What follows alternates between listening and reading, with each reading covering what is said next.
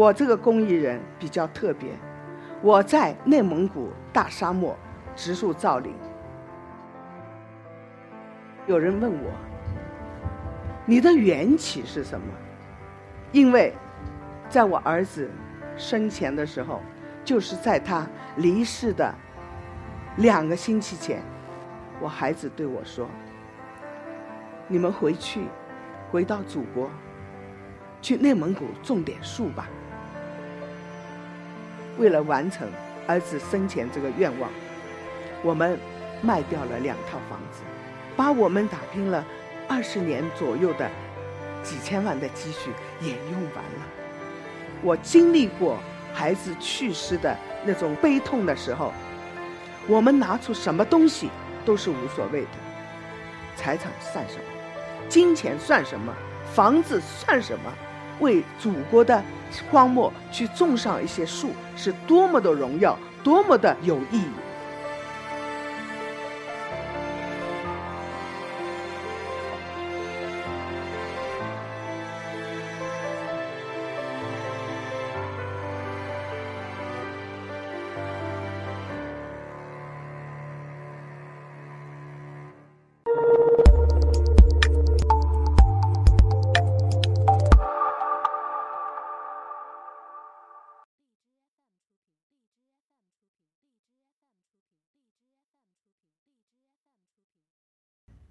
我是一刻 Talks 的讲者，我叫易解放，共和国的同龄人。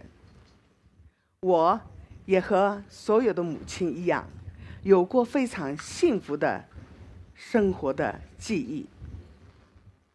当我过生日的时候，当我过母亲节的时候，我的亲爱的儿子杨瑞泽。他总是会向我献上一束非常非常美丽的康乃馨。可是，在二零零零年五月二十二日的那那一天起，我成了一个悲剧母亲。我没有了孩子，孩子走了，让我们母子苦苦的相思。阴阳阻隔，整整度过了十八年。首先，我也是一个母亲。往往母亲会想到自己的生活的时候，使她最幸福的，就是有自己的孩子，有讲不完儿子的故事。但是，自从那一天起，我的故事，就伴着眼泪而来的。当初我们是在国外，我们有相当好的生活，我们有相当好的工作。我的孩子已经大学留学三年级，马上就可以分配工作了。因为在我儿子生前的时候，就是在他离世的两个星期前。那个时候，我们在讲起回国以后做什么。我的孩子说，他学的是会计，希望毕业以后能够为国家做些贡献。问我，你们退休了回去干什么？我就说，我们回去以后会做些公益事业的。但是怎么我也没有想到，我会去发起一个公益组织 NPO 绿色生命，一干到现在就是十六年。因为那个时候我一心的想把孩子生前的愿望去帮他实现，安慰他的灵魂，使他的人生价值能够得到应有的提高。那是一次非常难忘的对话。在二零零零年五月的黄金周，我孩子对我说：“你们回去，回到祖国，去内蒙古种点树吧。我们要么不干，要干就干大的。”那个时候，我只不过把它当成了一句茶余饭后，没有往心里深深的去。可是，两个星期以后，我孩子在一场车祸中去世了。伤心的母亲一直在追忆，一直在用眼泪，但是救不了我的儿子。我尝到了人生的那一刻无奈、痛心。我曾经想着自己要跟孩子去，因为生不如死。我好几次都想结束了自己的生命，不要那么痛苦了，跟着孩子走吧。但是每当我要对自己了断的时候，命运恰恰是我已经在天堂的儿子，每次都会来扶我起来。抚摸我的肩膀，拥抱我，这种确确实实的感觉。现在我虽然眼睛看不见他，但是，他给我的那种安慰和力量，使我懂得，妈妈不能随随便便的结束自己的生命。所以我就下定决心，把儿子的那一句话当做我一生努力的目标。于是，我就。放弃了日本的工作。二零零二年的时候，四月份，我坚决和我们先生一起回到了祖国，卖掉了诊所，辞掉了我非常好的工作，然后呢，来到中国，准备到内蒙古来植树。想不到，内蒙古植树真不是一件容易的事。起初的时候，我到了东北科尔沁沙地，也就是通辽市的库伦旗，远见一万亩生态林。我用了本来是十年的时间的，用了努力，提前四年完成了一万棵生态林的建设，把一万亩沙地变成了绿洲。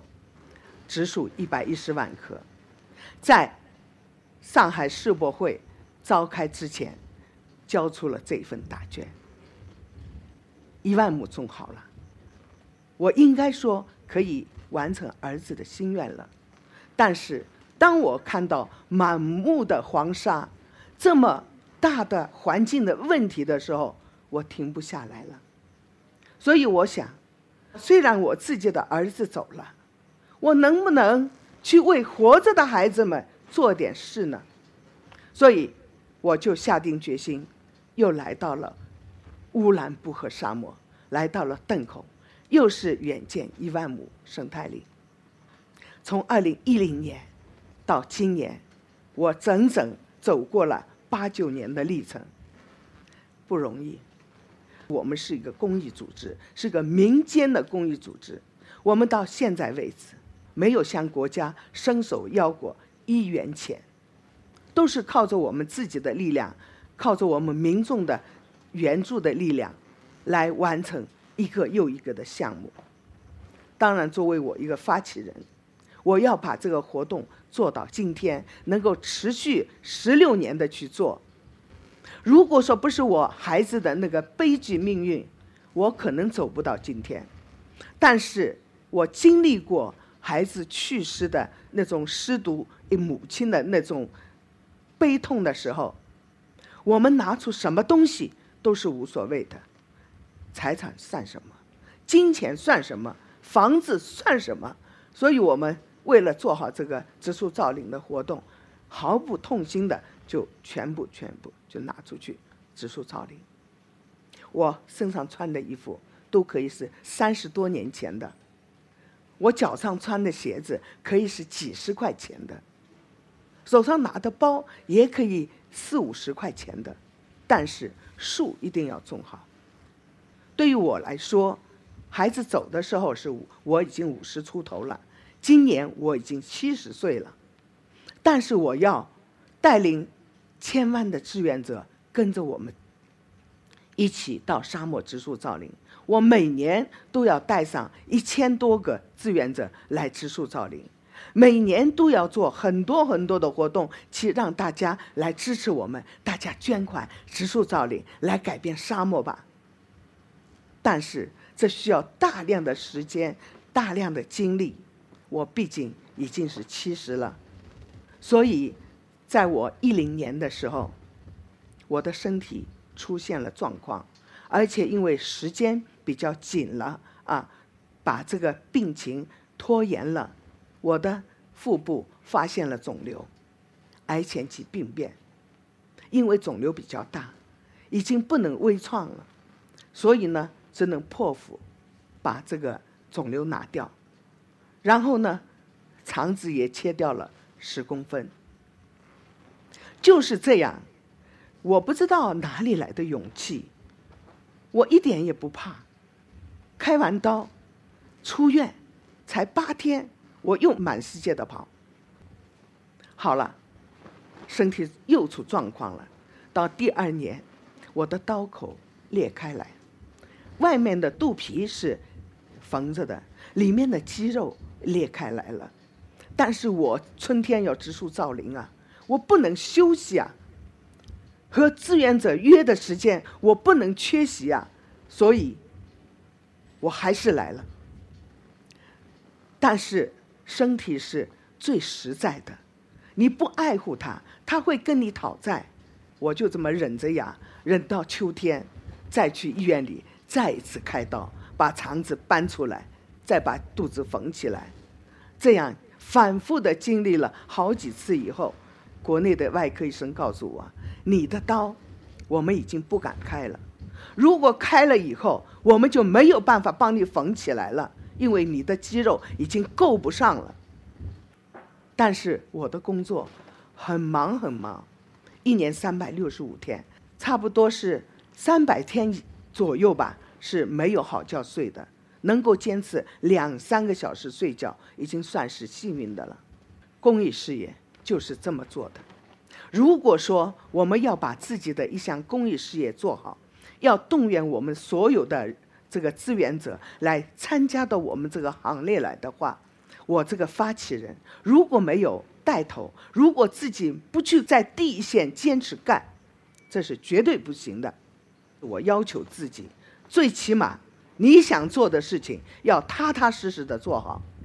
所有的志愿者跟着你来，我必须在第一线为祖国的荒漠去种上一些树，是多么的荣耀，多么的这个。有意义，我们用自己的行动去这么做的，所以我再一次我觉得，我除了是我儿子的母亲以外，我也是一个公益人，而且也是千千万万孩子，很多很多孩子都叫我大地妈妈、易妈妈，所以我觉得非常的亲切。我有这一份公益事业，我希望为他们多做一些工作。趁我现在还能走得动，我还是会继续的努力。